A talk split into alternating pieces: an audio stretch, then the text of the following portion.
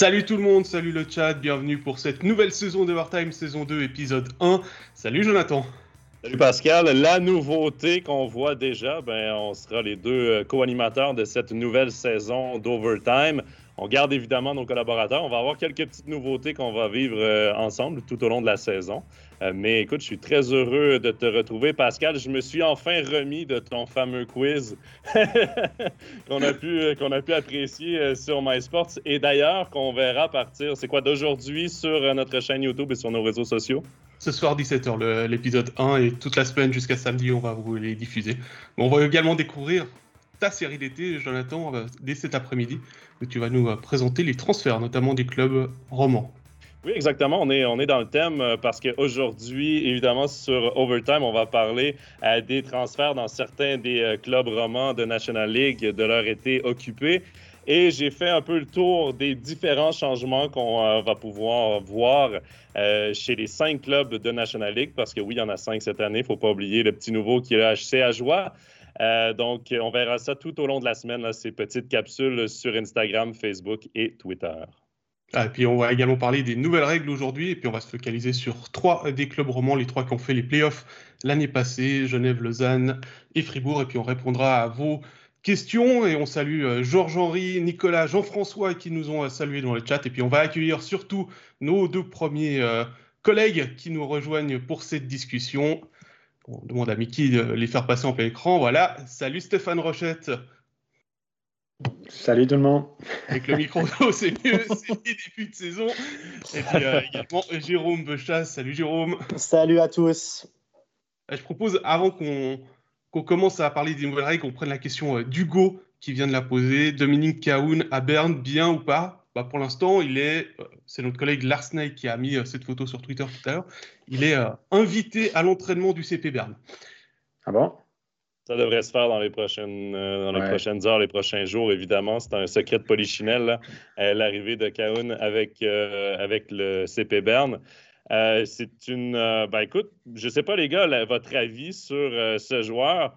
Moi, j'ai une chose à vous dire. Moi, je connaissais ce gars surtout avant parce que c'était le coéquipier de Léon Draisaitl dans le temps qu'il jouait junior avec l'Allemagne et avait connu une saison, écoutez, de 206 points en 30 matchs en 2010-2011 avec les U16 en Allemagne. Et euh, ben, avait eu également une saison incroyable. C'est pourquoi on a voulu l'amener avec les Oilers d'Edmonton parce qu'on disait peut-être que la connexion peut se faire. Est-ce que euh, ses statistiques ont été meilleures grâce à, à Est-ce que son nom est fait grâce à lui ou est-ce qu'il a vraiment le talent pour euh, dominer dans une ligue? Euh, reste à voir, quoi qu'il en soit. Ça pourrait être une très belle acquisition pour le CP Affaire à suivre, on dit. Affaire à suivre. Je me suis déjà prononcé, là, mais euh, ça pourrait être quand même un, joueur assez dominant dans le championnat. Il y avait oh, plusieurs équipes qui étaient sur le dossier Caron qui n'étaient euh, pas du tout certains d'obtenir un contrat en NHL. Ils se disaient intéressés à revenir en Europe, notamment en Suisse. Il y a plusieurs équipes qui étaient sur le cas Caron. ce, qui, ce, qui, me surprend aussi de son parcours, ce gars-là, c'est qu'il est passé directement de la DEL à la NHL. DEL qui n'est pas un des meilleurs championnats européens, qui est très bon, mais un point par match en DEL. L'année d'après, il joue en NHL. J'ai rarement vu ça.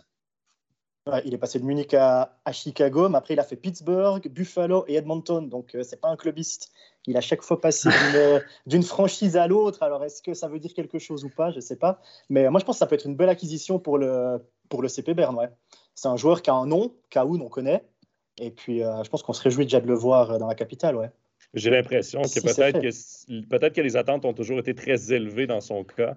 Mhm. Donc, lorsqu'il passait dans un club, ben, peut-être que les attentes étaient un peu. Euh, peut-être que les attentes étaient trop élevées pour ce qu'on avait et on perdait un peu patience. Reste à voir. Mais euh, pour le CP Bern, pour la Suisse, ça peut être une très bonne acquisition. Alors, pour. Euh, juste pour préciser à, Jérôme Ribaud qui vient de poser une question sur le HC à joie, on va garder vos questions sur le HC à joie et sur le HCBN. On, on en parlera surtout la semaine prochaine. Sauf si bien évidemment vous avez des questions par rapport au cinquième étranger que euh, Bien pourrait engager en remplacement de Moser, mais on n'a pas beaucoup de, pistes non plus pour, euh, pour la saison, euh, pour, enfin pour ce, pour ce son-là, à moins que Jérôme, toi, tu aies eu des, informations du côté de la Tissot Arena. Ah non, je ne suis pas dans les secrets des dieux de la Tissot Arena, non. Ah bon? Moi, j'ai toujours cru que oui. non, non. Non, non. On me dit pas tout. Euh, et, Pascal, il y a aussi euh, Nicolas sur le chat qui nous pose une question euh, quant à l'arrivée de Valtteri Filppula à Genève. C'est le club qu'on va discuter tout juste après les changements des règlements avec Stéphane, parce que Steph, nouvelle saison signifie souvent un changement de règlement. Et cette année, il y en a beaucoup des changements dans le livre des règlements. Oui, il y a beaucoup, beaucoup de, changements, quelques grands, beaucoup de petits. Euh, on a harmonisé, on, va vers une harmonisation des, du livre des règlements de l'IHF avec celui de la NHL. Donc, euh, ça signifie des nouveaux règlements assez restrictifs pour le gardien. On veut créer beaucoup, beaucoup, beaucoup d'attaques, d'attaques.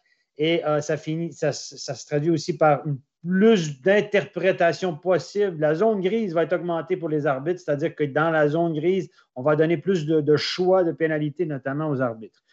Je vais y aller assez, euh, parce que, écoutez, j'étais au cours de superviseur des arbitres samedi. Euh, euh, on a fait ça en 8 heures de temps. Pendant 7 heures de temps, on a parlé des nouvelles règles. Ça vous donne une idée de l'ampleur des nouvelles règles. Évidemment, les superviseurs doivent être au courant de toutes les nouvelles règles. J'ai parlé aux arbitres, ils sont pas inquiets, mais pour eux, il y a beaucoup de petits automatismes, de petits détails qui vont changer, notamment sur les changements sur les lieux d'engagement. Euh, ils devront être allumés. Au début, c'est les petites habitudes qui doivent euh, déconstruire et reconstruire. Euh, la première, moi, je vais vous parler de ce que vous allez plutôt voir comme amateur de hockey. Euh, le premier truc de plus visuel, ce sera rouge sur blanc. Il y aura des nouveaux traits qui seront tracés derrière la cage, des trapèzes, comme en NHL. Ceux qui ont vu des matchs de NHL connaissent ça. Donc, les gardiens pourront sortir de leur cage et jouer la rondelle comme avant, sauf dans les coins de patinoire derrière la ligne de but. Au-delà dans une zone vraiment délimitée. Et c'est la position du puck qui fait froid. Donc, si le gardien touche le puck dans cette zone, dans les coins délimités par les trapèzes, ben, il y aura deux minutes. La seule, euh, le seul évitement pour lui, c'est que s'il touche le puck alors qu'il a toujours un pied dans le demi-cercle du gardien, donc c'est déjà très très loin, c'est compliqué. À ce moment-là, il peut jouer le puck, mais en gros, retenez que si un gardien joue le puck dans les coins, c'est deux minutes, l'arbitre siffle tout de suite, euh, retarder le jeu. Donc, les gardiens vont sortir beaucoup moins, vont moins aider les défenseurs. Le, le but de ce règlement, c'est de mettre les défenseurs dans la Moïse pour qu'ils aient de la peine à sortir pour créer de l'attaque, pour favoriser le spectacle. Pascal, je hein? sais pour, Pascal, je sais pourquoi tu ris. Là. Désolé, Stéphane, de, de, t'interrompre. Vas-y avec la question qu'on vient de recevoir. Euh, Nicolas qui nous demande, Stéphane, si la loi de la moyenne a-t-elle évolué? La loi de la moyenne sera toujours en vigueur cette année. Et je peux vous dire même, et je garde ça pour une prochaine chronique, que la zone grise figure dans le règlement, messieurs. La zone pour revenir à ce que tu, disais sur les, sur les trapèzes euh, que les gardiens doivent s'habituer, moi j'ai vu quand même après 7 secondes le Genève chaud de fond où euh, le gardien de chaud de fond il se prend deux minutes pour euh, avoir joué le puck au mauvais endroit. Jérôme, aussi, il a, Jérôme aussi, c'est les défenseurs qui doivent s'adapter. Sur un match amical, en fait, il y a le puck qui est envoyé dans l'arrondi à droite, et puis le défenseur qui est à gauche, il va déjà dans son arrondi, parce qu'il anticipe le fait que le gardien va sortir, et puis il va glisser la rondelle derrière son but. Sauf que le puck n'était pas assez fort et le gardien, il n'a jamais pu prendre le puck derrière son but. Et ils ont failli se faire avoir comme ça, euh, les défenseurs. Donc, ah, évidemment, il y a plein de matchs amicaux les défenseurs vont prendre le repère, mais tout à coup, en début de saison, il y aurait peut-être un, ou deux buts de gag. On sait jamais. Il y, aura, des il y aura sûrement des confusions entre gardien et défenseur. Oui, mais ça, ça, ça s'était vu de toute façon en NHL quand il y avait instauré ce système de trapèze de zones de zone permises pour le gardien et zone interdite. C'est une question de justement d'ajustement pour les défenseurs, surtout et pour le gardien, parce que le gardien doit garder en tête qu'il ne doit pas dépasser cette ligne-là, mais c'est moins difficile pour lui que pour le défenseur qui doit se positionner, qui doit avoir des différents réflexes. Peut-être que dans les premiers matchs, on verra euh, des petites erreurs du genre, mais j'ai l'impression, surtout ceux qui ont déjà joué en Amérique du Nord, sont habitués avec cette règle, autant chez les gardiens que chez les défenseurs. Mais j'ai l'impression que ça va être une question de, journée euh, de championnat avant que tout le monde soit bien habitué à ce, nouveau changement. On rappelle que c'est une règle qui avait été mise en place pour, euh, pour les gardiens comme Martin Brodeur qui avait l'habitude d'aller jouer le puck dans l'arrondi, qui était vraiment un troisième défenseur pour, pour, euh, pour les schémas tactiques. Hein. Euh, bah, je vois que Hugo parle de, de Reto Berra. Bah, Lui, c'est un des joueurs qui a, a, connu ça en Amérique du Nord, mais qui avait l'habitude de sortir aussi assez loin. Donc il va devoir reprendre ce réflexe de ne plus aller le plus loin possible de son but. Il y en a un qui pour l'instant est assez tranquille, c'est Robert Mayer, parce que lui, il est écarté par le HC Davos, mais toujours sous contrat. Donc il a, il a 12 mois s'il ne trouve pas de club durant cette saison pour comprendre le concept. Mais en même temps, je pense que Robert Mayer était encore en Amérique du Nord quand le concept a été fait en, NHL. Puis Hugo mentionne Gilles Sen également. Oui, c'est des gardiens qui sont habitués de jouer avec ce système. Et je réponds tout de suite à Jayan qui pose des questions sur Lausanne. On va revenir à Lausanne un tout petit peu plus tard dans l'émission. Donc, garde-nous tes questions, puis on y répondra avec plaisir. Stéphane, on te laisse continuer avec la fameuse zone grise qui est dans le règlement. bon, donc, euh, zone grise, puisque tu as introduit la zone grise, je vais parler des pénalités en deuxième lieu. Alors, euh, la, de 2 plus 10, la pénalité de 2 plus 10, oubliez-la, elle n'existe plus. Hein. Elle existait pour les charges dans le dos, pour charges à la tête, boarding. Cette pénalité-là n'a jamais existé en Amérique du Nord. Elle n'existait qu'au niveau international et en Europe. Euh, elle n'existe plus.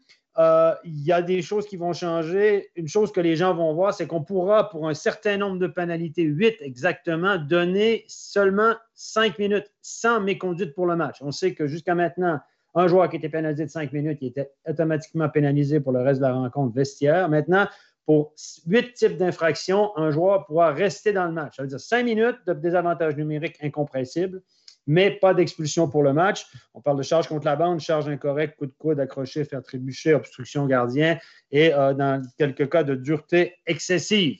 Donc, plus de 2 plus 10. Mais Steph, si je peux me permettre, moi, je trouve ça intéressant quand même parce que des cinq minutes que tu ne peux pas, euh, que tu peux pas terminer en marquant, là, des cinq minutes complètes de pénalité, c'est une belle chance en attaque pour les équipes pour créer de l'offensive, alors que le 2 plus 10, ben, Ça pénalisait le joueur.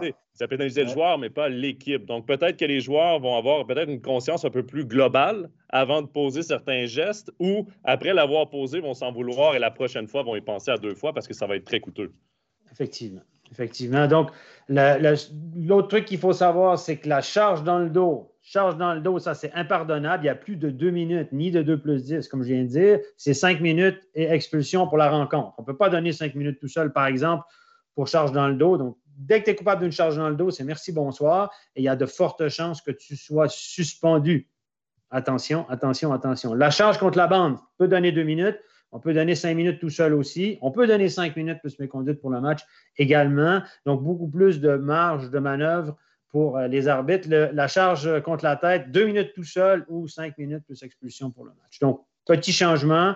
2 plus 10, auquel on était euh, très, très habitué. La pénalité de 2 plus 10, qui était un peu la pénalité petit bras entre les deux, ben, le petit bras, ça devient le 5 minutes tout seul pour boarding. L'idée, c'est que si tu, vas, tu fais un geste violent, mais que tu n'avais pas l'intention de le blesser, alors tu peux donner 5 minutes tout seul. Voilà, beaucoup de marge d'interprétation aux arbitres. À noter, par exemple, que vous ne pouvez pas donner 5 minutes tout seul pour slashing, ni pour euh, cross-check, donc les deux fautes avec la crosse. Donc, beaucoup de petits détails là qui vont, euh, qui vont changer. Euh, l'autre gros thème qui va changer, c'est le coach challenge. Le coach challenge. Alors, Steph, avant que tu parles sur le coach challenge, puisqu'il y a des questions sur la vidéo et les pénalités de Patrice et de Hugo, les arbitres en Suisse ne vont pas aller voir la vidéo pour une charge à la tête ou revoir un 5 plus match. Non, ni pour un 2 euh, plus 2. Non. Comment NHL, ça, ça a été biffé du règlement. On n'a pas voulu appliquer ça en Suisse. Mais, c'est dans le règlement IHF, par exemple. Euh, pour la, oui, je pense que oui. Je pense qu'en Ligue des Champions, ils peuvent aussi aller regarder la vidéo après un peu. Mais ce que tu dis, Steph, c'est qu'en gros, les 2 plus 10 vont donner des 5 minutes cette année. Donc ça veut dire qu'il y aura beaucoup plus de jeux de puissance ben voilà, va, dessus ben, Avant, avant, charge, ben, avant boarding, on c'était automatiquement 2 plus 10, c'était le minimum. Là, on peut donner 2 et 5. Donc, peut-être qu'on va donner que 2 pour boarding au lieu de 2 plus 10. Donc, Mais Steph, je ne sais pas si on peut faire cette. Euh, et le 2 plus 5, il est possible ou pas? Non, bah, c'est pour deux pénalités différentes. Donc, tu peux avoir 2 plus 5 si tu es instigateur d'un combat, par exemple. Mais Steph, je ne sais pas si tu vas être d'accord avec mon, avec mon analyse un peu du truc, là, mais quand on arrive avec des nouvelles règles comme ça, je pense qu'en début de saison, on va en avoir beaucoup des 5 minutes se donner plus les matchs vont être importants, moins l'arbitre veut jouer un rôle décisif dans le match et plus on va avoir des deux minutes où le sifflet va être rangé. Moi, c'est mon avis. C'était plus facile de donner un 2 plus 10, j'ai l'impression, que donner un 5 dans un match où une place en playoff se joue. Le 5 était dur à donner parce que ça, le gars était expulsé du match, il y avait une amende, etc. Maintenant, tu peux recevoir pour 8 pénalités, tu peux recevoir que 5. Alors, l'arbitre, moi, je pense que les arbitres vont le donner le 5 parce que c'est 5 minutes. Si c'est moindrement violent, c'est cinq minutes. Cinq minutes de pipi, c'est conséquent. Et le gars n'est pas chassé, il n'y a pas de suspension automatique, il n'y a pas de, d'enquête. d'enquête automatique, etc. Ils seront revus, ces scènes-là, évidemment. Mais je pense que moi, ce qui, ce qui risque d'arriver, j'en ai parlé aux arbitres et ça les fait sourire, évidemment, c'est que comme une charge dans le dos est pénalisée de 5 plus match automatique, c'est très conséquent. On peut s'attendre à une suspension. Si on, on, hésite entre un boarding et une charge dans le dos, ce qui est parfois la zone n'est pas très, très, très claire, on va aller pour 5 minutes boarding. Comme ça, il n'y a pas de match, pas de rapport à écrire déjà. Ça, vous ne vous rendez pas compte. Mais pour les arbitres, c'est pas mal. De toute façon, il y a les 5 minutes. Et de toute façon, il y a les 5 minutes. Donc, voilà. l'équipe adverse, ça ne change pas, tout le monde, grand-chose. Tout le monde est content. Il y a 5 minutes de power play, puis le gars pas d'amende et tout. Les joueurs sont assez contents avec ça. Il y aura un geste spécial pour les 5 minutes? Ou bien c'est quand ça sera affiché à l'horloge qu'on verra que c'est 5 Affiché à l'horloge. Oh, à mon avis, Jérôme, quand on verra l'arbitre parler à la table de marque, ah c'est qu'il y aura 5. Hein. Non, mais là, je me mets à la place du public. Est-ce qu'ils devront attendre l'horloge ou bien est-ce qu'on on a inventé un signe euh, en général, ils font signe. c'est 5, quoi. 2 plus 2, comme ils font signe 2 plus 2, par exemple. Pour... on risque d'avoir plus souvent des, des, gestes avec les doigts de la part des voilà. Steph, Steph qu'est-ce qu'on ferait pas pour éviter de la paperasse hein, quand même? évidemment, évidemment. Vous savez, les arbitres, après les matchs, ils ont un paquet de rapports euh, à écrire, évidemment, pour un petit moment. Hein. Toutes, toutes, les actions litigieuses, euh, le timing va être envoyé, etc. Donc, le, boulot des arbitres au niveau paperasse, c'est agrandi. Qu'est-ce que je peux dire autre sur ces pénalités? Bah, tu, parlais, tu, parlais, des coach challenge. Coach challenge, ouais. Voilà. Euh, juste, je vais revenir. Je, voulais parler des cross-out. Alors attends, juste avant que tu parles de ça, il y a Romain Beuchat qui nous demande si euh, après on peut revenir pendant 5 minutes après un but, on peut revenir sur la glace. La réponse est non. Les 5 minutes sont incompressibles. Incompressibles. Purge 5 minutes de pénalité, qu'importe le nombre de buts marqués. Voilà, exactement. Voilà. Et ce que je voulais dire sur les cross-out qui peut surprendre les gens, c'est qu'on a l'habitude d'avoir des pénalités pour cross-out tout ce qui est accidentel ou pas, automatique.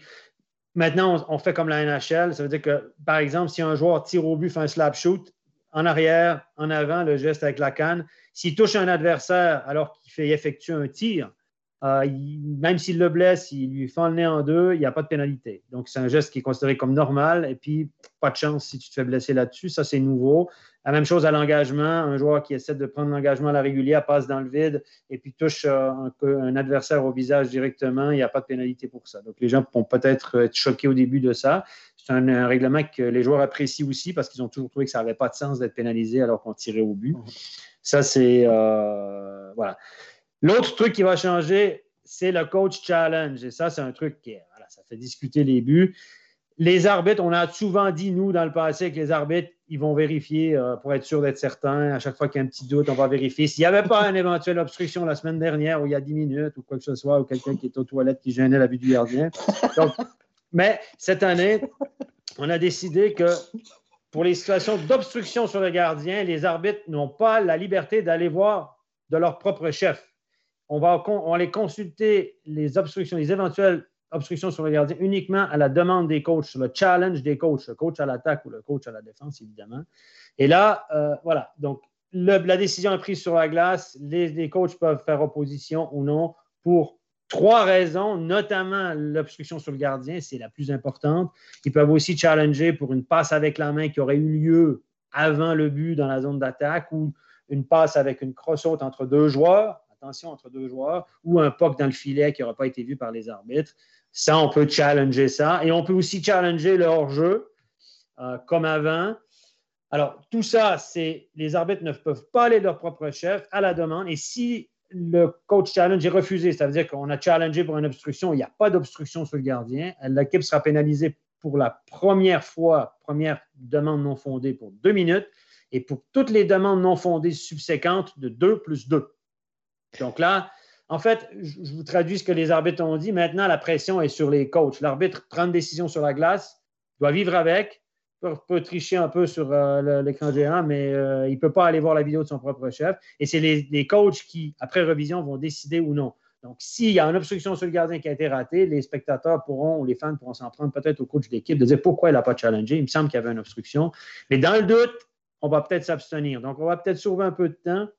Mhm. À voir, à voir. Steph, t'as pas. Vas-y, vas-y, termine. On, peut, on peut aller voir, faites, ne, ne, mélangez pas tout. On peut, les arbitres pourront aller voir leur propre chef toutes les autres situations possibles que celles que je viens d'énumérer, c'est-à-dire euh, le gars qui marque avec une crosse haute, le kick, imaginez la POC qui a franchi la ligne. voilà, toutes les autres situations sont revisionnables au gré, suivant au désir des arbitres, de façon habituelle. Et Stéphane, dans le chat, tu parlais euh, justement des coachs challenge, des hors-jeux. On a la question de Stéphane. Est-ce qu'il y aura des caméras à la hauteur euh, de la ligne bleue pour les hors-jeux? Parce que ça va devenir problématique s'il y a des coachs challenge. Tu utilises un coach challenge, tu avais raison, entre guillemets, mais on n'est pas capable de le prouver, ça devient un peu problématique. C'est deux minutes quand même. Donc, les coachs savent qu'il n'y a pas de caméra sur les lignes bleues. Et la meilleure caméra pour ça, c'est la, caméra 1 que vous avez avec laquelle le match est filmé presque en entier, où on a un, vue en angle. Donc, si ce n'est pas concluant, ben, c'est deux minutes quand même. Les clubs doivent savoir, se douter que ce ne sera pas concluant. Donc, s'ils décident de challenger, c'est leur, leur risque. Je, vais introduire aussi que ça me donne l'occasion de parler aussi de ce changement pour les hors-jeux à la ligne bleue. Euh, jusqu'à maintenant, pour qu'un joueur ne soit pas hors jeu et de, son patin devait être en contact avec la, ligne bleue ou la, zone centrale, la ligne bleue fait partie de la zone centrale lorsqu'on entre dans la zone. Mais maintenant, si un joueur a le, le pied au-dessus de la ligne bleue, donc la ligne bleue doit être vue en hauteur. Donc, si vous avez le puck dans les airs, le, patin dans les airs, mais euh, au-dessus de la ligne bleue, il n'y a pas de hors-jeu. Et évidemment, c'est revisionnable aussi, mais imaginez qu'il y aura l'effet parallaxe pour ça et ça va être un joyeux festin. Je pense, Stéphane, qu'avec ces deux situations, euh, on va rapidement avoir des caméras sur les lignes bleues. Euh, peut-être pas au cours de cette oh, saison, mais la saison prochaine. Et puis, euh, je voulais juste revenir sur ce que tu disais par rapport aux, obstructions sur le gardien. L'arbitre peut décider, avant que le but soit marqué, qu'il y a obstruction sur le gardien, et puis annuler le but. Et dans ce cas-là, le coach de l'équipe qui a marqué peut dire je ne suis pas d'accord avec toi et demander un challenge. Le challenge est pour les deux équipes. Hein. Tu peux, si un but est refusé sur la glace, tu peux dire moi je challenge, je pense qu'il est bon les deux équipes peuvent challenger. Les deux équipes ont le droit à un challenge par arrêt de jeu. Chaque équipe, un challenge par équipe par arrêt de jeu. Donc, par exemple, on peut aussi challenger, euh, un coach peut challenger l'obstruction sur le gardien, puis sur la même arrêt de jeu, l'autre challenge le hors-jeu. Ça, c'est possible aussi. Mais effectivement, ce n'est pas que l'équipe à la défense qui va. Les deux équipes peuvent, ne sont pas en accord avec la décision, positive ou négative pour eux, peuvent challenger euh, une décision. Et le joueur qui part en pénalité, si le coach challenge est refusé, c'est n'importe quel joueur ou c'est un joueur qui était sur glace? Il n'y a pas de pénalité. On ne peut pas donner de pénalité sur la base de la vidéo. Ça, ça ne change pas. Non, mais si le challenge est le coach challenge est refusé. Oui, c'est n'importe quel joueur. D'ailleurs, toutes les pénalités, c'est une parenthèse, toutes des pénalités de banc mineur. Exemple pour surnombre, tout ce qui est retarder le jeu, etc. Euh, ben, retarder le jeu, pas forcément dans toutes les situations, mais tout ce qui est pénalité de banc mineur, c'est n'importe quel joueur qui peut purger, pas forcément un joueur sur la glace. Ça s'applique aussi pour la pénalité au gardien s'il fait une faute, euh, bah, retarder le jeu. c'est aussi n'importe quel joueur, il n'y a plus besoin de son joueur sur la glace. Exact. Ah, il y a des juniors qui vont aller faire euh, quelques séjours sur le banc de pénalité. bon, on a simplifié le truc parce que finalement, ces joueurs sur la glace, vous voyez les juges de ligne écrire les trucs sur un petit papier, puis bon, au bout d'un moment, ça ne fait pas de sens.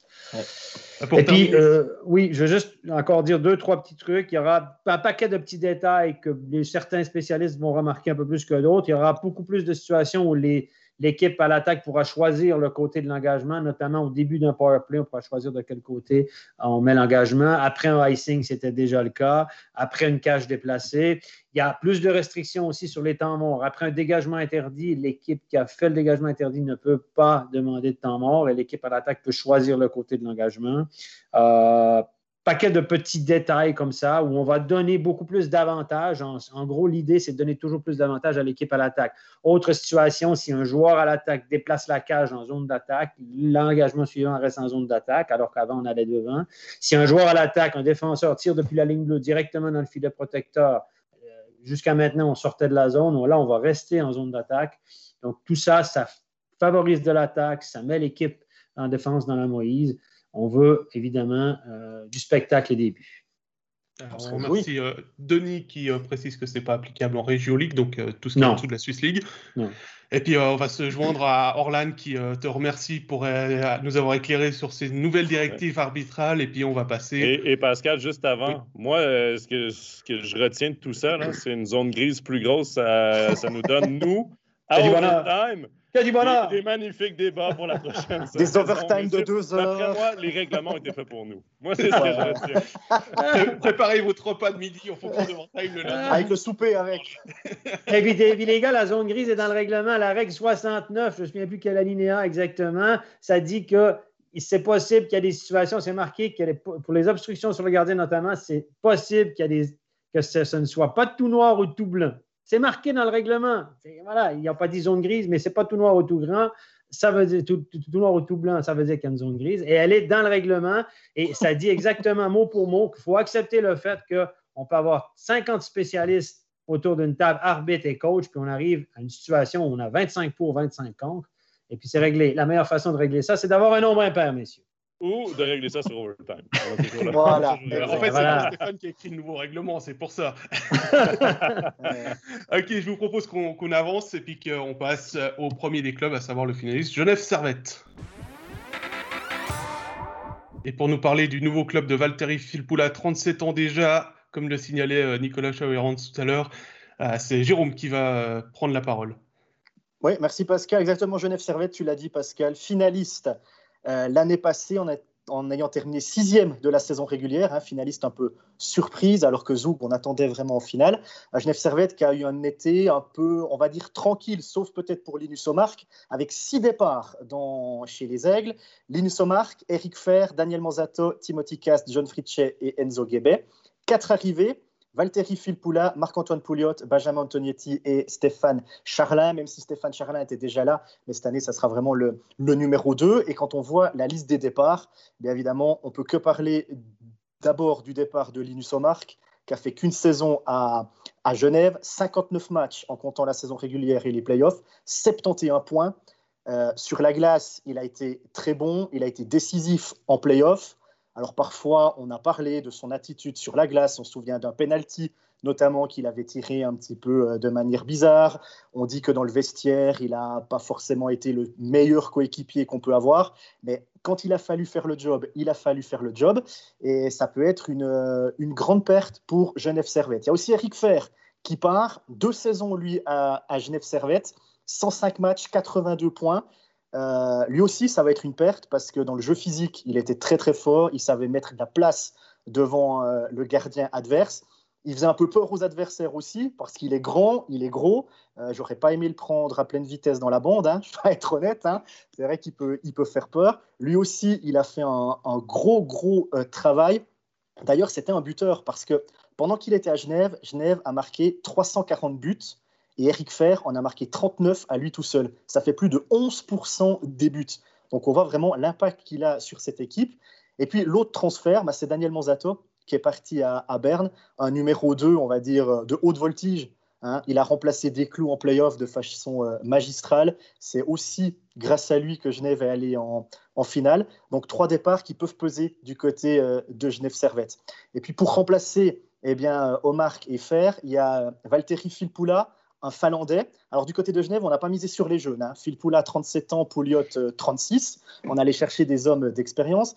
Phil Poula, il a une immense expérience de NHL, plus de 1200 matchs. Il vient de, Détroit. On dit de lui que c'est un excellent patineur, un très bon passeur. Il joue pas forcément physique, donc là, ça peut changer de, de Pouliot, mais ça rejoint un peu au marque, qui joue pas forcément euh, physique. Et puis surtout, on dit de lui qu'il sent très bien le jeu. Donc, il pourrait être très utile euh, sur, les, sur les séquences de désavantages numériques. En fait, il peut, on a l'impression qu'il anticipe hyper bien le jeu adverse et il peut être important là. Et puis Marc-Antoine Pouliot, on le connaît, il vient de Bienne, quatre saisons et demie à Bienne. Euh, le copain sur glace de Tony Rayala, il faudra qu'il trouve une autre personne avec qui s'entendre euh, aussi bien. On dit que Pouliot va manquer du côté du HCBN. Donc, quand un joueur part d'une équipe et qu'il va manquer, c'est que forcément, il va amener un plus dans, son, dans sa nouvelle formation. Donc là, je pense que c'est un bon transfert euh, pour Genève Servette. Pouliot, 36 ans, euh, il relance sa fin de carrière. On va dire ça comme ça. Et puis Pouliot, il me fait aussi penser à Eric Fer parce que c'est quelqu'un hors de glace qui est super sympa. Marc-Antoine Pouliot, toujours un petit mot. Mais sur la glace, il faut pas le chercher parce qu'on sait qu'il a un gros tempérament. Il écope parfois de pénalités un peu stupides pour des sautes d'humeur, un petit peu comme Eric Fer. Donc c'est presque du poste pour poste. Et puis, l'avantage de Phil et de Pouliot, c'est que ce sont deux joueurs qui peuvent jouer au centre et à l'aile. Donc ça, ça peut aussi euh, donner euh, un petit plus au coach. Est-ce que Pouliot va prendre 151 minutes de pénalité, dont euh, deux tiers euh, pour indiscipline envers les arbitres. Alors ça, je ne sais ah, pas. il faudra, un petit peu, mais c'est vrai qu'on en a beaucoup parlé l'année passée.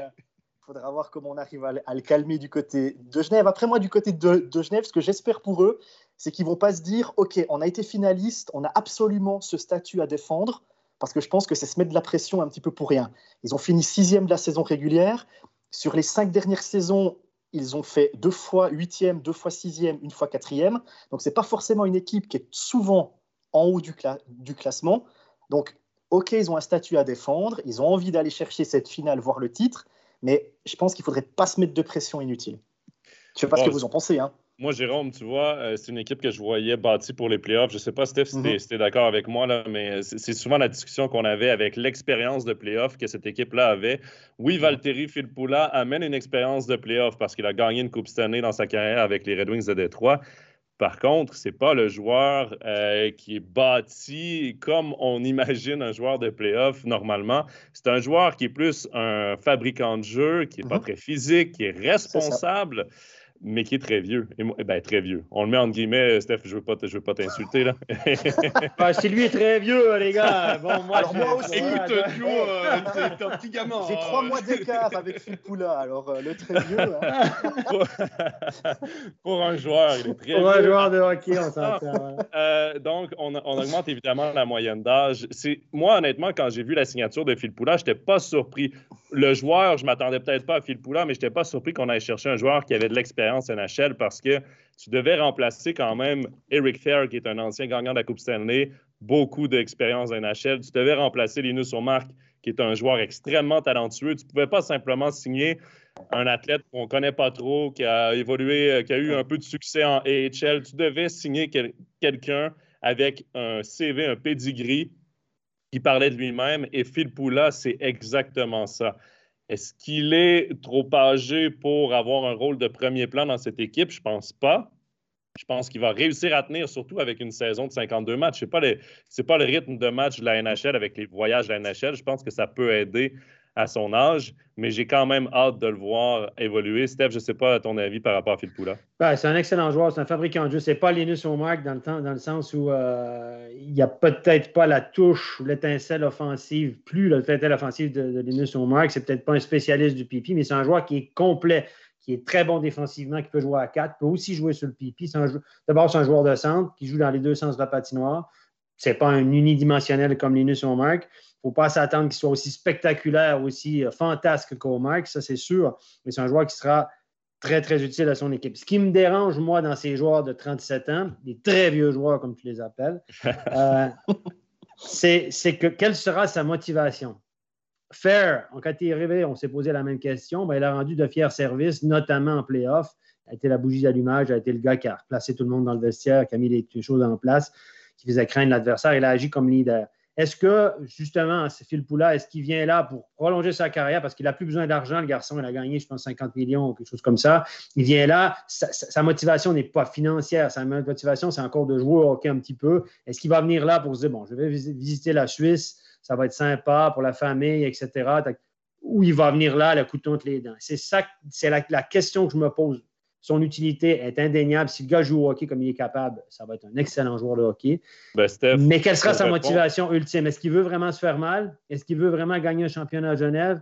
C'est toujours la question que je me pose avec les joueurs de cet âge. Ben moi, Steph, j'ai envie de répondre, ça va dépendre des résultats de Genève. Si Genève tire de la patte, si Genève connaît des difficultés, j'ai pas l'impression que ce type de joueur sera le genre de joueur qui sera les plus impliqués.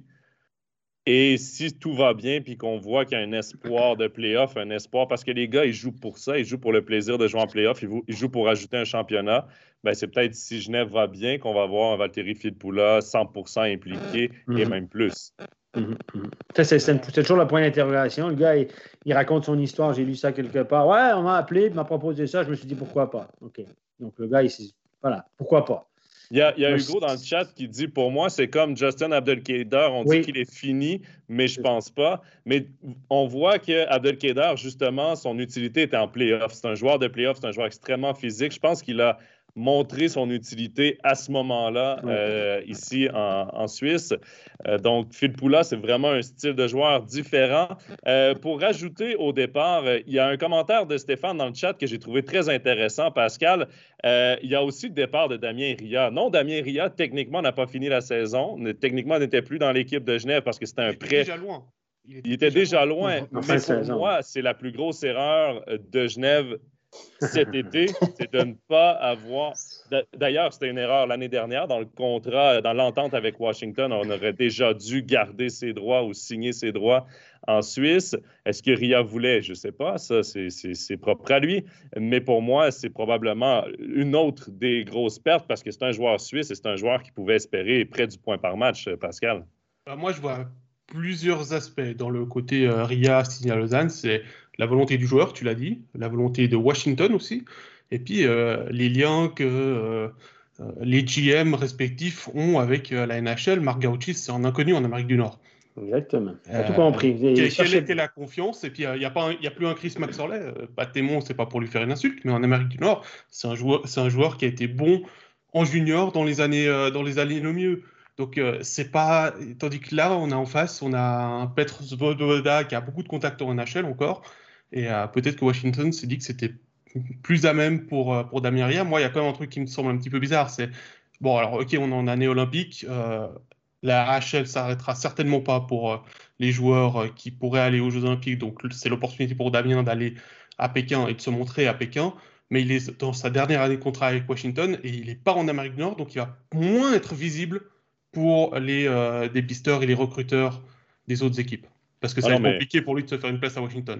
Ah non, mais on en parlera peut-être plus tard quand on parlera de Lausanne avec Jean-Philippe. Mais euh, pour moi, Damien Ria, l'aventure nord-américaine est terminée. C'est un signal fort de le ramener en Suisse, alors que là, en Amérique du Nord, il n'y a plus le taxi squad. Donc, on va avoir en AHL les meilleures équipes fermes, les meilleurs clubs fermes avec les, meilleurs espoirs des clubs et qu'on s'en débarrasse et qu'on l'envoie en, Europe. Ça, c'est une parenthèse c'est une parenthèse qu'on peut faire. Tu l'as dit, la, la, la saison l'année passée, il y a des joueurs, des joueurs qui ont connu du succès, etc. Mais il ne faut pas oublier que la c'était les équipes B parce que tu avais les 5, 6, 7 meilleurs joueurs de chaque équipe qui étaient dans le taxi squad qui n'ont pas joué de l'année. Donc, si tu n'as pas connu de succès dans une AHL affaiblie, voire nettement en dessous de l'habitude, c'est compliqué. Donc, euh, dans le milieu, beaucoup de gens savaient qu'il ne figurait plus dans les plans de Washington, en tout cas à court terme. Euh, donc, Pascal, tu as tout à fait raison en disant que Peter Svoboda a un avantage sur à peu près tous les GM suisses. C'est que lui a été agent en Amérique du Nord, a joué là-bas et connaît absolument tout le monde. Donc, lui, il a plein d'infos. Et le dossier Malguin, euh, si, si, Malguin a tiré à Lausanne, euh, voilà, c'est uniquement à cause de ça des liens de Peter Svoboda avec Toronto. Parce que Lausanne entretient de très bonnes relations, notamment avec Toronto. Et, ça explique un peu le commentaire de Nicolas qui dit euh, Damien Ria s'entraînait cet été à Genève et même pas une offre euh, qu'il a reçue euh, de Genève. Mais il n'y a pas que les GM. J'ai entendu des choses bien bizarres, là, mais pour revenir au GM, ben, c'est sûr et certain que euh, était probablement plus au fait de la situation de Damien Ria en Amérique du Nord que pouvait l'être Gauchi. Attention, je ne pense pas que Damien Ria s'entraînait avec Genève cet été. Je pense qu'il s'entraînait individuellement avec, il euh, avec la, cellule, de son, la cellule de son agent, euh, notamment quelques beaux matins d'été au bord du lac euh, à Lausanne. et puis à la Vallejo sur la glace. Voilà, donc. je propose qu'on termine la, parenthèse Genève avec une question de Hugo. Selon vous, est-ce que Linus Omark va revenir? Alors, de ce que j'ai pu voir en, en Suède, il a signé un an plus deux ans en option avec Luléo. Euh, il est censé revenir en 22-23, mais j'utilise bien le terme censé. Euh, l'option me fait dire qu'il va peut-être pas revenir et qu'il va devoir trouver un accord avec Genève pour rester en Suède. Est-ce que, Genève voudra le revoir? Parce que oui, c'est un joueur de talent, oui, c'est un. Mais dans le vestiaire, c'était pas, c'était pas, top toujours. Euh, je veux dire, l'ambiance dans le vestiaire, est-ce qu'elle est. Est-ce qu'on aura pris un autre tournant? Est-ce que Marc-Antoine Pouliot sera suisse? Est-ce qu'on aura un autre étranger qu'on qu'on aura fait venir? Est-ce que Phil Pouliot voudra prolonger sa carrière? Est-ce a des questions? Il y en a une tonne. Donc, est-ce que Omar va être encore dans les plans de Genève Servette l'année prochaine? Ça, c'est une autre question. Oui, on sait qu'il a des, d'actions club. Euh, euh, suédois, il a d'excellents rapports. Il connaît, c'est un ami personnel d'un des propriétaires qui a, fait fortune dans les jeux vidéo. Et euh, voilà, il y a peut-être un incitatif à rester dans son pays. Puis il arrive, écoute, Linus aura quoi, 35 ans? Il avait 33, 34 cette année, 35 l'année prochaine. Bon, c'est pas l'âge qui fait peur à Genève. Non, non, non, non, non, non, effectivement, mais peut-être que finalement. Il faut, le dire, Winnick à quoi 36, 37 36 Donc, euh, c'est quand même trois étrangers à plus de 35 ans, à plus de 36 Mais peut-être que lui. Pourrait... à 31 ans, donc euh, ça fait. Peut-être que. Peut-être... Ça compense. On joue peut-être que, peut-être que lui voudra rester euh, dans l'hiver suédois dans les prochaines années. Très sombre, l'hiver très sombre suédois. Il reste à voir. Bah, je propose qu'on enchaîne. Donc, on va dire euh, merci à Jérôme Bechac qui a d'autres obligations dans pas longtemps du côté de la Tissot Arena avec une conférence de presse. Exactement, merci. Bon après-midi. Salut Jérôme. toi aussi. Euh, Stéphane, tu bouges pas. On revient dans quelques instants avec toi et surtout avec euh, Jean-Philippe. On va parler bien évidemment des deux autres clubs. Oui, et Pascal, avant de finir sur Genève, là, il y a un, des transferts qu'on n'a pas beaucoup, beaucoup parlé, c'est Manzato euh, parti. Ben, c'est sûr que Manzato, c'est quand même une grosse perte, surtout avec les playoffs qu'il a connus. Mais on le voyait venir, ce départ, avec la prolongation de contrat qu'on avait, avec les deux contrats qu'on avait offerts à Gauthier Desclous et à Stéphane Charlin. On voulait y aller avec ces deux gardiens-là. Charlin est très jeune, à 21 ans, mais à un moment donné, si on regarde le travail de, Manzato l'année dernière. En saison régulière, c'est neuf matchs. Est-ce qu'on est prêt à donner ces neuf matchs à un jeune gardien d'avenir pour qu'il se développe derrière Gauthier Desclous? À Genève, la réponse est oui. La seule inquiétude, c'est si Gauthier Desclous se blesse, qu'est-ce qu'on fait? Et c'est peut-être là où la profondeur devant le filet va être euh, peut-être un petit peu plus euh, à risque euh, que l'année dernière avec un vétéran comme ça. Oui, parce que rappelez-vous que si ça n'avait pas été Manzato, le backup de Desclous, Genève, euh, la belle histoire de Genève se serait arrêtée beaucoup plus tôt, à mon avis, sans rien enlever à Stéphane Charlin. Mais ce que Manzato a fait, euh, c'est quand même exceptionnel. c'est une, question d'âge et d'expérience rendue là. Euh, Steph, tu nous as introduit, sans le vouloir, Jean-Philippe, qui est maintenant ah. dans, notre écran. Salut Jean-Philippe. Bonjour à tous. Euh, bon, euh, messieurs, on a parlé de Genève. Euh, on va parler des deux autres clubs qui ont fait les playoffs l'année dernière en National League. Et on va commencer par Lausanne. Et Jean-Philippe, tu as analysé l'été de Lausanne comment? Non, alors c'est moi qui ai analysé. Ah, Pascal, excuse-moi. Jean-Philippe, ce sera pour Fribourg. Ben, on va commencer avec, euh, euh, les transferts. Alors, je ne vais pas vous parler des départs parce qu'il y en a quand même eu pas mal, mais il y a 8 arrivés, enfin, on va dire 7,5, puisqu'il euh, y a toujours le cas Victor Osloon qui est en suspens de savoir s'il sera le troisième gardien à Lausanne, prêté en Swiss League ou prêté à Ajoie, ça dépend de l'entente entre les deux clubs. Et les, 8 les 7 autres arrivés, c'est Glauser de Longnau, Gernat qui vient de Trinech, Ria prêté donc par Washington, Fuchs, Baumgartner, Sekach et Varon il y a des arrivées de choix. En tout cas, euh, Glauser, on a droit à un bon défenseur suisse, mais qui doit encore faire ses preuves avec un club ambitieux. On rappelle que quand il était à Fribourg, il était le junior qui est en train de monter. Quand il est parti à Longnard, il était dans un club où il n'était pas dans un club ambitieux. Et là, il se retrouve avec un club qui euh, veut aller chercher le titre, clairement. C'est les intentions du LHC. Donc, à voir ce que pourra donner Andrea Glauser, même si on sait qu'il a beaucoup de qualité. Le nouvel étranger, Martin Gernat, on le connaît du côté du LHC, on rappelle qu'il avait joué quelques matchs euh, en 2017-2018. Il a nettement progressé lors des trois dernières saisons avec Trinec. Il est champion de Tchéquie en titre. Et euh, surtout, ben, il sera un pion important lors des quatre premiers matchs de la saison régulière, puisqu'on rappelle que Barberio est encore suspendu après son euh, double geste face à Andrighetto lors de l'acte 4 des quarts de finale. Enfin, euh, moi j'ai bien aimé voir Sekach et Varon ensemble lors des euh, matchs de préparation. Ils se sont très vite trouvés les deux, à voir si sur la longueur ils peuvent confirmer. Euh, il y avait une bonne ambiance avec Christophe Berchi également sur, sur la triplette. Et puis trois renforts, on va mettre des guillemets suisses, puisque Baumgartner lui il a la licence suisse avec Baumgartner Fuchs et Ria.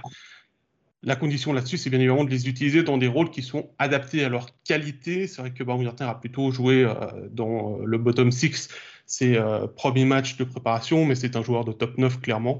Et enfin, euh, le dernier changement important, c'est bien évidemment sur le banc avec euh, John Fuss qui reprend les rênes de l'équipe, à savoir quelle sera l'influence de Petr Zvoboda sur les décisions cette année.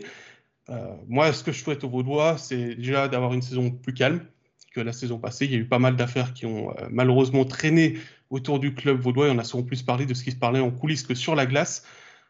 Donc euh, voilà, à voir si John Foust pourra mener les euh, Vaudois à l'objectif qui est en tout cas les demi-finales clairement pour euh, le club de la Vaudoise Arena. Bon, Pascal, tout d'abord, dans le chat, là, il y a Hugo qui demande, il y a John Fritché aussi. il est pour l'instant encore en try-out.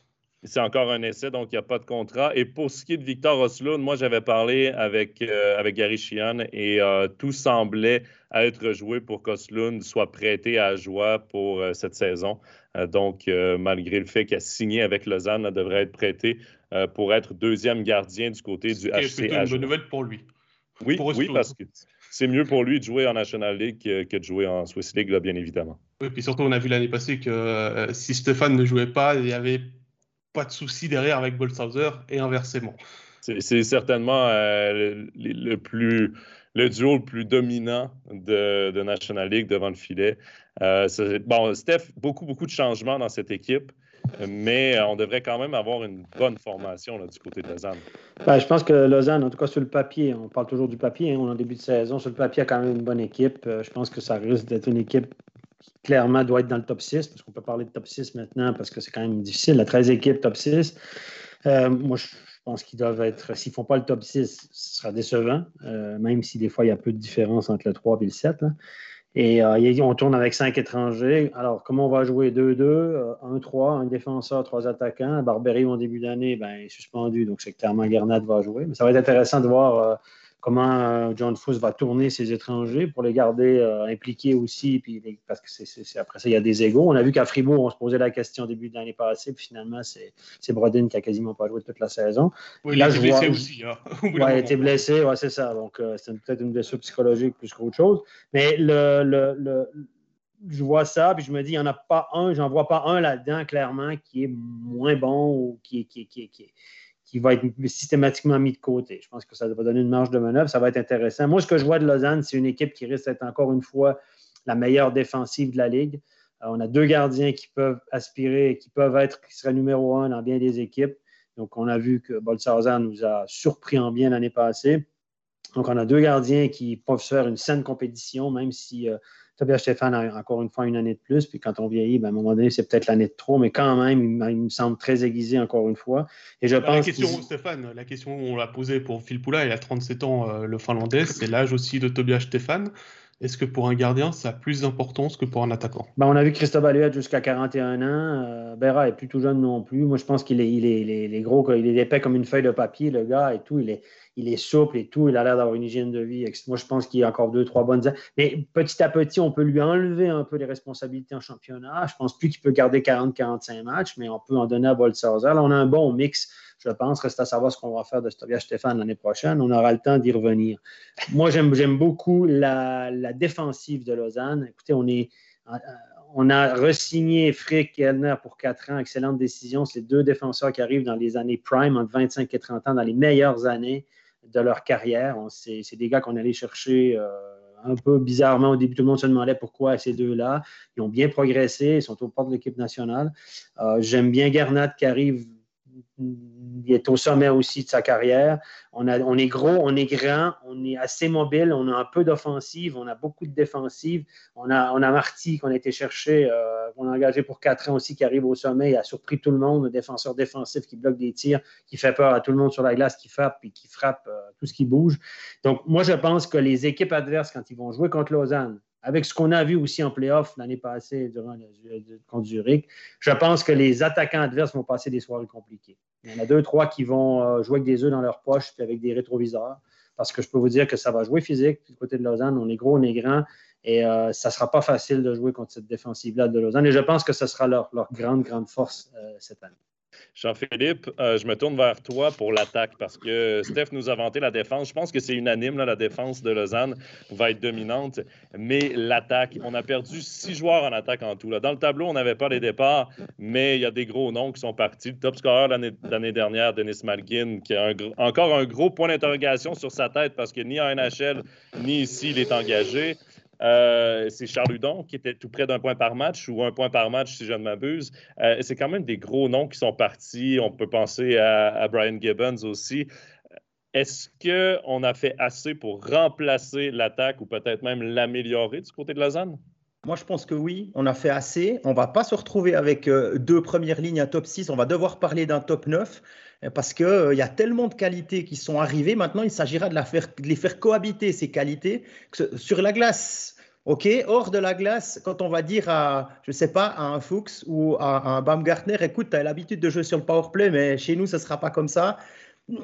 Parce qu'il y en a du monde, hein. il n'y a, pas des places extensibles sur le power play. Tout le monde a envie de jouer là. Quand on parlait tout à l'heure des, 5 minutes, euh, des pénalités de 5 minutes qui seront là plus souvent, ben, il faudra les jouer ces power play. Donc euh, on voit Sekac, Varon, Berchi, Fuchs, Emerton, euh, Joris, Ria, Baumgartner, Kennins. Voilà, on est déjà à 9, on n'a pas parlé de défenseurs. Puis les défenseurs, il y a tout ce qu'il faut aussi. Alors Barberio sera suspendu en début d'année, Gernat pourra prendre ce rôle sans problème, mais il y a aussi Frick, il y a aussi Genadzi, il y a aussi Glauser qui avait ce rôle-là à Langnau. Donc là, ben, c'est son job, hein, à John Fuss, de, mettre tous ces gens, de faire le puzzle pour que tout le monde se sente bien et puis qu'on arrive à faire quelque chose. Pour l'instant, le power play en Champions Hockey League, pour après deux matchs, l'échantillon est extrêmement faible, mais il y a zéro but. Donc, six, opportunités de power play, pas de but. La mayonnaise doit encore prendre, on est en tout début de saison, mais on sait que c'est aussi très important de commencer la saison avec des points pour se retrouver dans une bonne position pour continuer d'avancer. Mais Pascal, justement, il y a énormément de talent. Puis là, ben, Jean-Philippe nous a énuméré un top 9 qui est déjà bien garni. Il ne faut pas oublier non plus le quatrième trio, là. Florent Douet, Guillaume Maillard, Tim Bozon, font partie de cette équipe-là aussi, vont se retrouver sur un quatrième trio parce que leur rôle, évidemment, qui descend, dû à la grande profondeur. Mais comme le dit Jean-Philippe, il faut que, la, faut que la mayonnaise prenne aussi. Il va falloir euh, discuter avec ces joueurs-là qui ont des rôles différents normalement dans leur club. Bon, il y a deux noms déjà qui ont l'habitude de jouer en quatrième bloc. Hein. C'est euh, Douai et Boson. Mais même dans le top 9. Euh, oui, il peut jouer dans le top 9. Je rajouterai encore Ken Yeager, qu'il ne faut pas oublier, qui, a qui lui est plutôt un, futur top, 9. Euh, Maillard aussi, hein, il revient d'une saison quasi blanche, ça fait quasiment un an qu'il n'a pas joué en compétition avec sa blessure euh, au genou qu'il avait subi euh, à Genève en Coupe de Suisse. À voir quelle peut être la place de, ces jeunes-là, mais en même temps, ça peut aussi amener une saine concurrence et forcer certains comme Fuchs, Ria, Baumgartner à, à stepper up, à amener un peu plus encore à voir, euh, sur la longueur. Mais c'est clair que voilà, John Foust, il a du travail. Et puis si John Fritchie aussi, puisque euh, on en a parlé tout à l'heure, est engagé, c'est aussi un joueur de quatrième ligne. Donc effectivement, ça, les places vont être très chères. Ça peut être sain.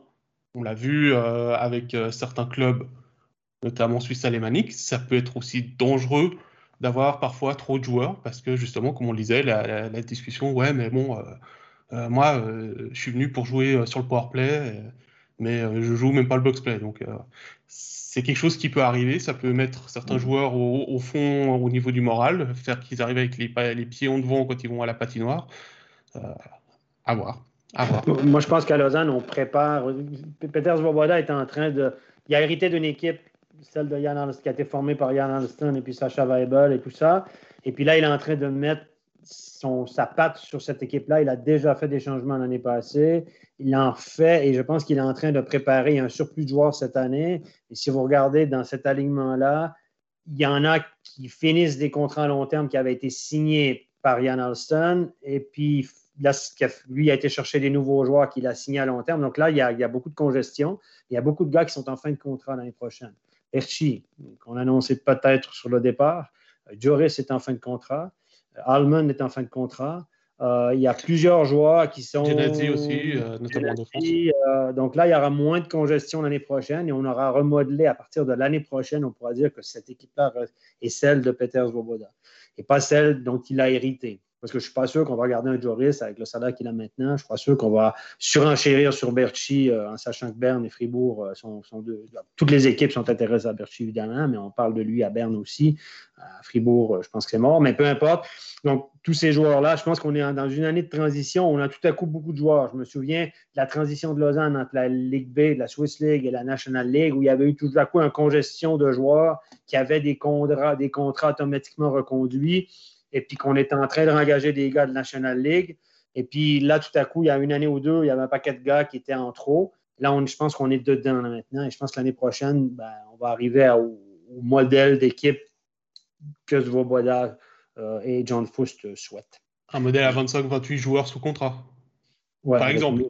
C'est ça. Jean-Philippe, il y a une question dans le chat de Fabien qui dit est-ce que John Foust est l'homme pour gérer un tel effectif? Parce que oui, on arrive avec un John Foust, euh, qui a des bons liens avec Peters Svoboda. Est-ce que c'est une marionnette? Est-ce qu'il va avoir le lead de cette équipe-là? Est-ce que. Qu'est-ce que tu en penses? Moi, je ne pense pas que c'est une marionnette.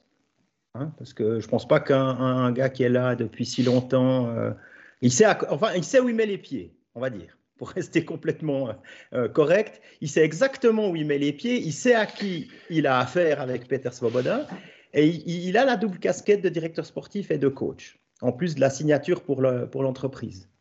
Donc, euh, on lui fait confiance, manifestement. Maintenant, quelle sera l'influence de Petr Svoboda? On sait que par le passé, il a aimé mettre sa patte sur le sportif, aussi dans l'opérationnel. Est-ce que c'est bien, est-ce que c'est pas bien? Ben, On verra bien. Euh, peut-être ça peut marcher, parce qu'avec la qualité qu'il y a sur la glace, ça doit marcher. C'est peut-être ça qui, qui, va être difficile. Est-ce qu'on va pouvoir pardonner des faux pas? Parce que c'est pas parce que vous amenez les meilleurs euh, il, faut, savoir les faire jouer ensemble pour obtenir des résultats. Et c'est le automate qui va décider. Hein, ça se dit euh, dans d'autres sports. Mais je pense que si Lausanne gagne ses 5-6 premiers,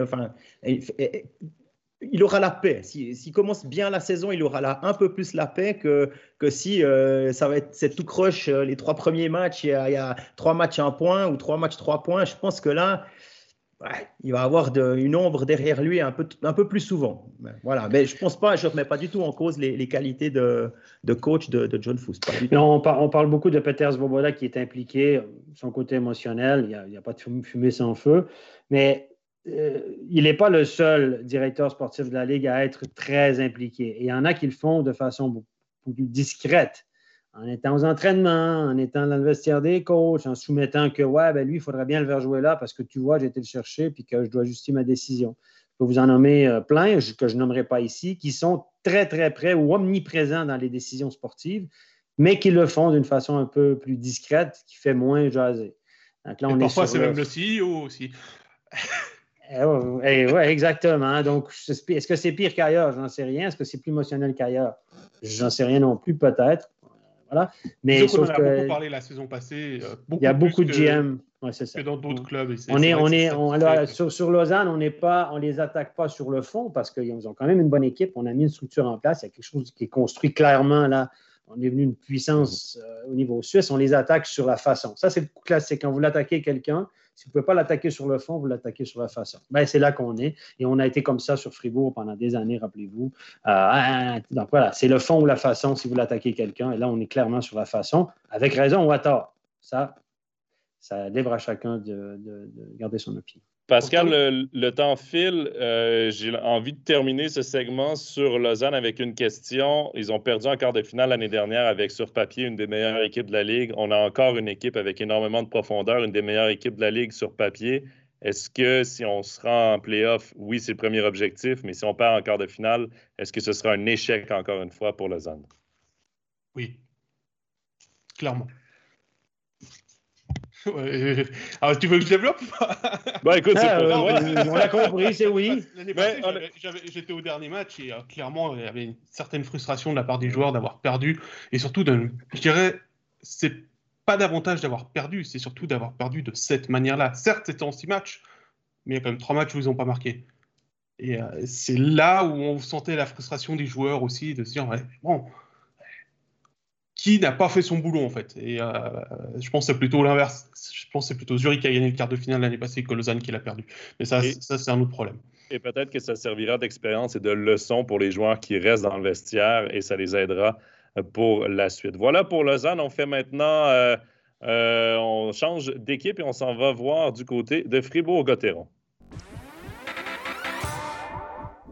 Là, je ne me trompe pas, c'est bien Jean-Philippe qui nous a préparé son, euh, son topo sur euh, Fribourg-Gotteron. Un été assez calme, Jean-Philippe, pour euh, Christian Dubé.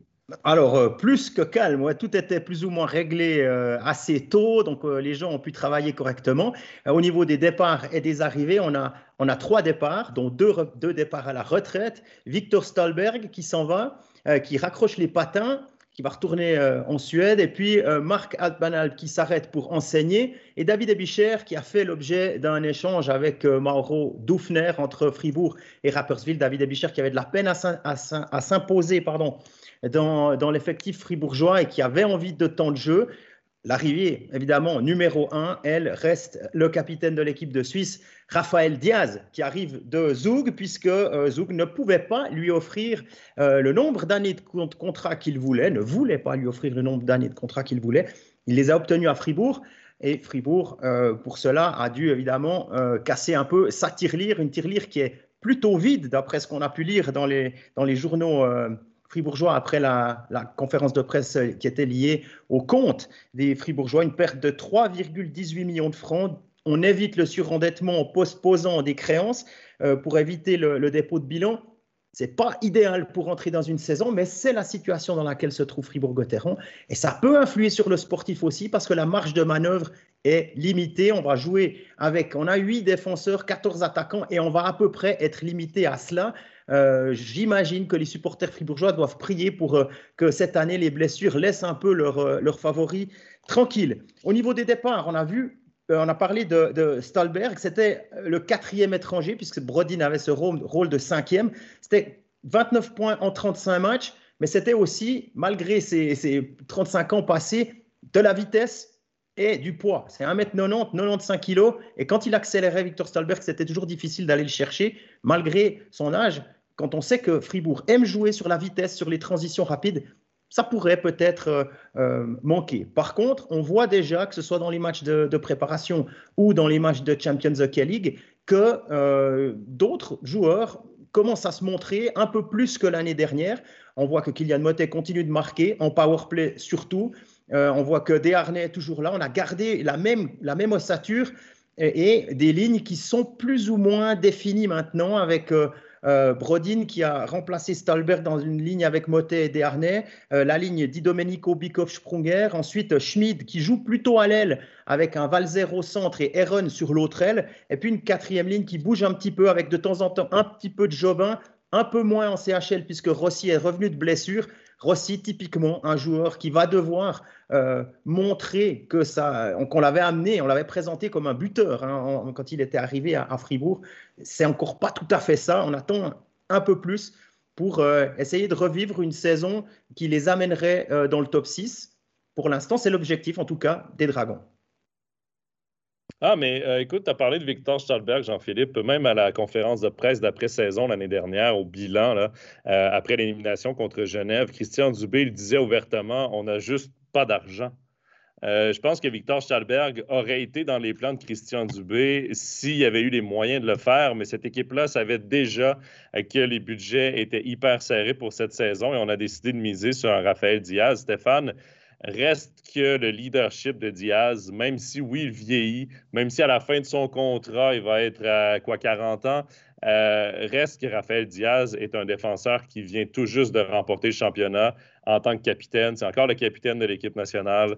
Euh, je veux dire, ça reste une acquisition très, très importante pour Fribourg. C'est un des meilleurs défenseurs suisses du pays. Il n'y a aucune discussion là-dessus. Il est très efficace. On l'a vu l'année passée, omniprésent dans plusieurs matchs. Il a encore. Je dirais pas au sommet de sa, forme, mais il est encore très efficace. Un gars qui a une, hygiène de vie, qui a toujours eu des pieds assez rapides, qui vieillit assez bien finalement. Et je pense que c'est une bonne acquisition. Après, euh, est-ce qu'on n'a pas mis trop d'argent sur Diaz pendant quatre ans? Ça, c'est une question qu'on répondra dans deux, trois ans, évidemment. Mais pour l'instant, Fribourg est, un peu meilleur en défense. Donc, c'était leur problème l'année passée, clairement un manque de mobilité, euh, manque de clairvoyance, etc. C'était leur grande faiblesse. On l'a vu contre les bonnes équipes du championnat, ils étaient débordés, euh, ils étaient pris de vitesse, la panique à bord, la première passe n'arrivait pas aussi bien. Tout ce qu'on devait faire un peu plus rapidement, il n'y arrivait pas. Raphaël Diaz, s'il joue 25 minutes par match, on va 23, 24, 25, c'est 23, 24, 25 minutes où on a un défenseur qui peut bouger le pas, qui peut bouger ses pieds, qui peut faire une bonne relance être bon sur le power play, va jouer. Donc, c'est un leader. Donc, je pense qu'on est un peu meilleur en défense, même si tout le monde autour a vieilli, notamment Fureur qu'on a engagé pour un an au lieu de prendre la planale. Voilà. Donc, c'est un choix de l'entraîneur. Et euh, je pense que là, avec Diaz dans l'alignement, on a un petit peu meilleur, puis on risque de donner une meilleure opposition, de résister un peu mieux contre les bonnes équipes, à mon avis. Reste que ce qui me dérange du côté de Fribourg, c'est qu'on a un noyau vieillissant. Donc, on a pris les mêmes, on a recommencé ou à peu près. On a moins plus Stahlberg. Je pense que Brodin, euh, c'est un joueur différent de Stahlberg. Euh, et on a un noyau qui a 30-35 ans, de loin le plus âgé de la Ligue. Et quand vous avez un noyau où vos joueurs clés ont largement au-dessus de 30 ans, sont vraiment sur l'autre versant de la montagne, où chaque saison qui passe est peut-être la saison de trop, c'est dangereux. Je trouve ça un peu dangereux. Je pense qu'il n'y a aucun de ces joueurs-là dont le, meilleur est à venir. Le meilleur est, encore maintenant où est passé. Et ça, je trouve ça dangereux. Euh, et euh, je pense que cette année, Fribourg a une jolie carte à jouer parce qu'ils ont eu du succès l'année passée, il faut le dire. Hein, troisième, ils ont eu une belle saison. Ils peuvent reproduire ça. Est-ce que de l'arrivée de Diaz suffit d'aller gagner un championnat, un titre? Je n'y crois pas vraiment. Sauf qu'on peut assister encore une belle saison de Fribourg. Ou on va assister à la saison qui commence à descendre de Fribourg-Gotteron. Et l'année prochaine, ce sera le remue-ménage complet, la reconstruction totale. Donc, je prends un peu la DER pour Fribourg-Gotteron parce qu'à partir de l'année prochaine, là, si Christian Dubé a passé un été tranquille parce que son équipe était faite, je peux vous dire que l'automne sera occupé parce que c'est cet automne qu'on renégocie les contrats pour l'année prochaine et lui, lui doit reconstruire son équipe. Il y a énormément de joueurs qui arrivent à la fin de contrat et il doit reconstruire son équipe. Il y a, il y a beaucoup, beaucoup de changements à faire et je pense qu'il va être beaucoup au téléphone cet, automne pour construire cette équipe l'année prochaine. Je, l'ai croisé après, un match, après un match il a trois défenseurs sous contrat pour l'année prochaine. Pardon? Il a trois défenseurs sous contrat pour l'année prochaine. Diaz, Chavaya et Doufner.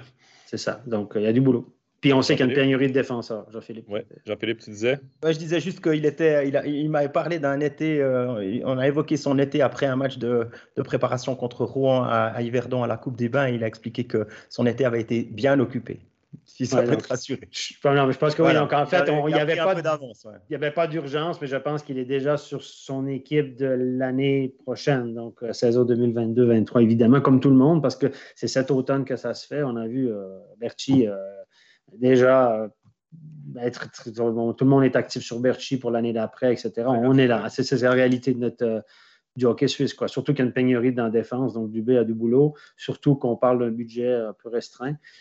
Donc voilà. Mais Pascal, on est. sur le budget, euh, il m'avait déjà dit ça, euh, Christian Dubé, quand il a prolongé Brodin, qu'il a, euh, qu'il a fait le choix de Dernay plutôt que Stolberg pour, la, pour cette saison. Il nous a redit ça, Jonathan et à moi, à la conférence de presse la semaine passée, parce que je lui ai posé la question pour, le cinquième, pour un éventuel cinquième étranger. Pour l'instant, il n'y a pas de budget n'y a pas de marge dans le budget. Donc effectivement, ça va être un petit peu euh, euh, à la raclette cette année. Et l'autre point de souci de Dubé pour cette saison, c'est que ces trois défenseurs U20 qui voulaient intégrer sont blessés pour la saison. Donc euh, il va devoir serrer les fesses en cas de blessure dans son arrière-garde. Ça va être un peu chaud. Par contre, le petit avantage qu'il a par rapport aux autres années, c'est que cette année, il a un assistant GM la personne de Gerd Sennhausen, et euh, ça a clairement été posé la question à Gerd durant la conférence de presse. Est-ce que tu vas venir sur le banc, tout ça? Il a dit non, moi mon job c'est d'aller scouter, scouter, scouter, de donner des informations à Christian pour trouver justement les perles rares pour la saison prochaine. moi, celui qui faisait le, scouting là, pour Fribourg, Dean Federchuk, l'ancien assistant de Mark French, qui, était, qui est maintenant plus dans l'organisation fribourgeoise, mais est l'assistant de Jason O'Leary à, à Langnau. Oui. Mais ça, c'est une perte hein, parce qu'il était très, très bon, Federchuk. Euh. Et puis, c'est important. N'oubliez pas aussi que Kevin Ryan était scout à, Lausanne. Il a donné, c'est lui qui a amené Frick Elner, notamment à Lausanne. Vous donner des exemples. Donc, euh, le scouting, aller voir d'autres matchs, les espions qui analysent certains joueurs pour les transferts parce que les GM, souvent, sont concentrés sur le match de leur équipe. C'est le cas de Christian Dubé, forcément, il est coach. Donc, il y a besoin de quelqu'un pour aller voir les autres matchs parce que si tu juges les joueurs que tu veux engager simplement pour les performances contre ton, contre ton équipe, tu dis Waouh, contre nous, il a été super bon, je le veux tu t'aperçois contre les 11 équipes, euh, il fait de la merde. Donc, ça te prend un gars qui a. Le scouting, c'est essentiel de voir les joueurs dans d'autres contextes, comment il a utilisé, poser des questions, savoir comment il est à gauche et à droite. C'est tellement important. Et là, je pense que Christian Dubé, malheureusement, il doit assumer à peu près toutes les casquettes. Bon, Gant Sernhausen va l'aider un peu comme GM, mais il a aussi le mouvement junior. Moi, je veux juste revenir sur la base du budget ou l'argent. J'ai l'impression un petit peu que Christian Dubé en disant à qui veut l'entendre qu'il n'a pas d'argent, il n'a pas d'argent, il n'a pas d'argent. Il prépare une saison en se disant, mais si je n'ai pas de succès, écoutez, un peu normal, regardez, moi, je n'ai pas d'argent, je n'ai pas l'argent de Lausanne, je n'ai pas l'argent de Genève, je n'ai pas la Bienne, je n'ai pas l'argent de Zug. Je comprends ce qu'il dit, il a peut-être un peu raison, mais il ne faut pas non plus que ça, devienne une excuse parce que l'équipe qu'il a sur la glace, c'est à peu près la même que l'année passée. Puis je vous rappellerai que certains gars qui sont venus à, Fribourg ne sont pas venus non plus pour des cacahuètes. Hein. Aaron, Diaz, on a engagé Béra à plus de 800 000. On a fait des choix, mais il ne faut pas se plaindre parce qu'on a donné 800 000 à Béra, peut-être que c'est un bon choix, qu'on ne peut pas engager X ou Y. Donc, à un moment donné, il y avait quand même, ce n'est pas un petit budget dans cette ligue, quand même. Quand même. non, mais il n'a pas de marge dans son budget. C'est ça. non, c'est ça. Il, a, il a appuyé parce qu'il a investi ses beaucoup d'argent dans certains joueurs, notamment dans Rafael Diaz. Alors, il a, le, budget sportif est raboté de plusieurs centaines de milliers de francs. Et puis, euh, juste pour, comme précision, je crois bien que le mouvement junior, c'est euh, Sandy Jana hein, qui s'en charge maintenant, Stéphane. Oui, il fait de l'administratif, mais il n'est pas. Euh, je pense que Gant Sanderson est toujours impliqué avec le mouvement junior. Il est jeune. Il fait le lien avec la, première. Il fait le lien avec la première. Le, vrai responsable, c'est Sandy Jana. Mhm. Tandis que l'année passée, c'était Garde.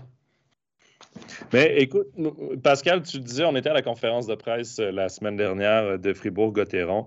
Euh, évidemment, on nous a sorti la cassette, là. J'en étais très conscient.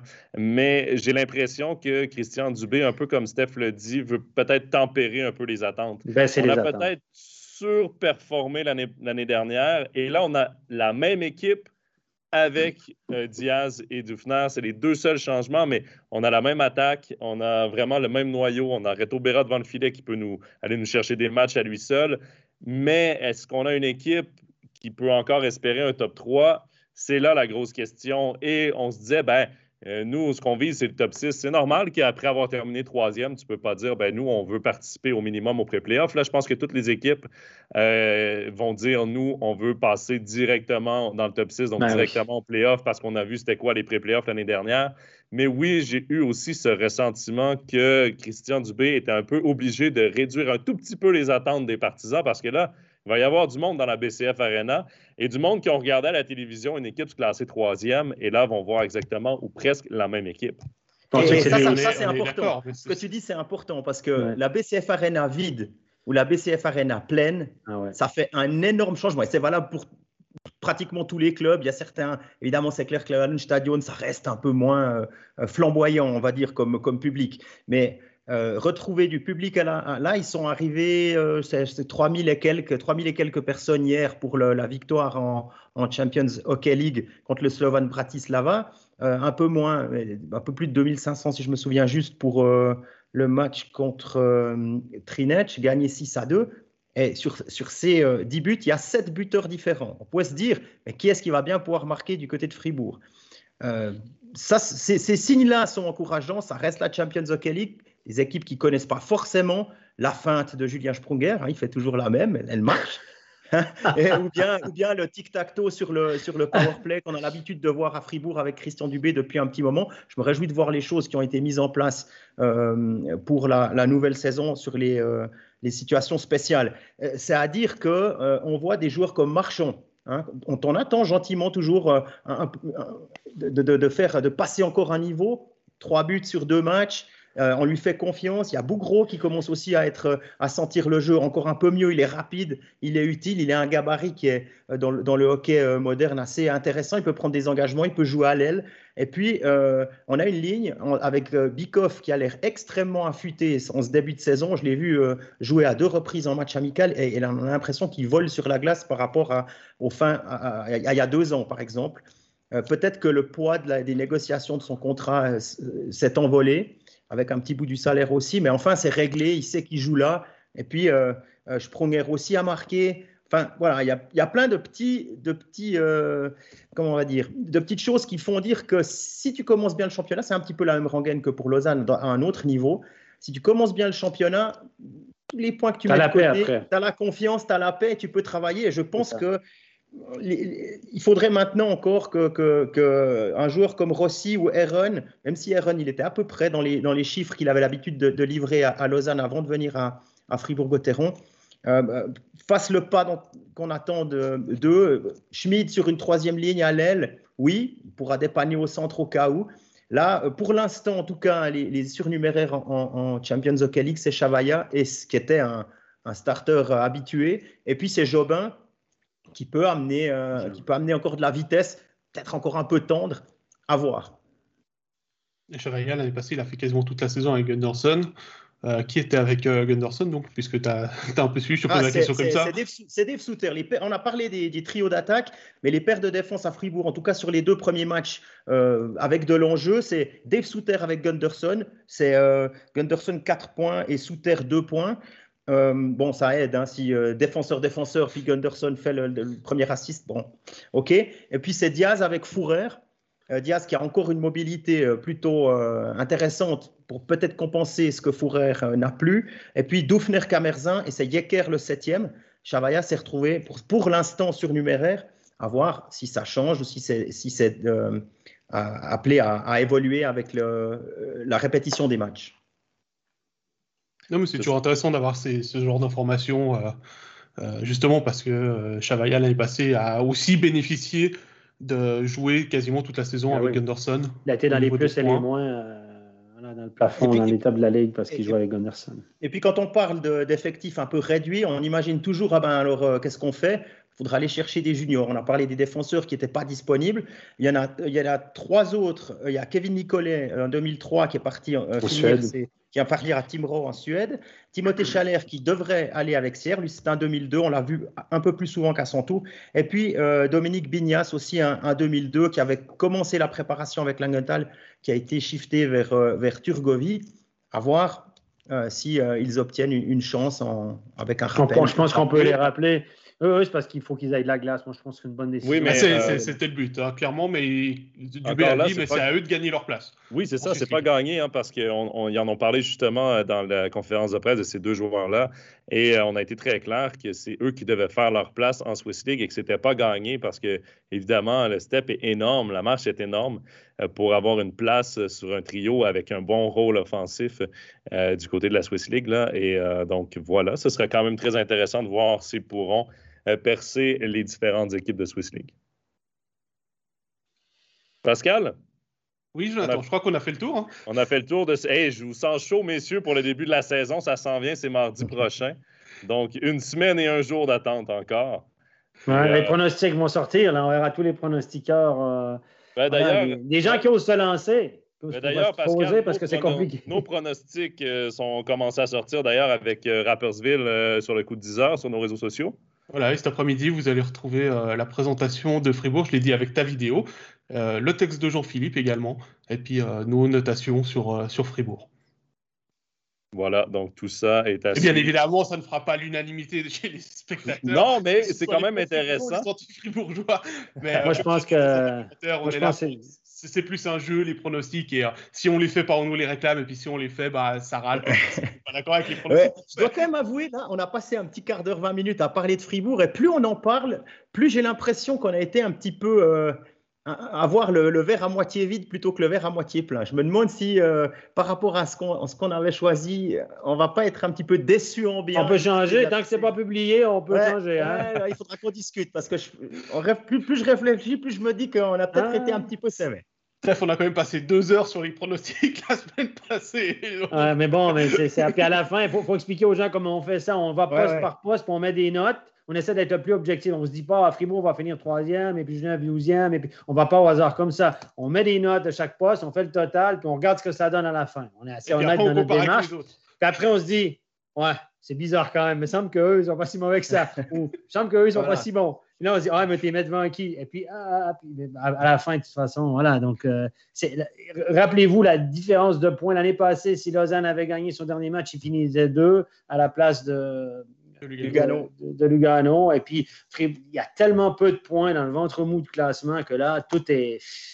C'est un peu comme les moyennes d'âge dans la Ligue. Hein. Fribourg est à 29,9 ou 29,8 et puis la plus jeune, c'est Davos à, presque 26 ans.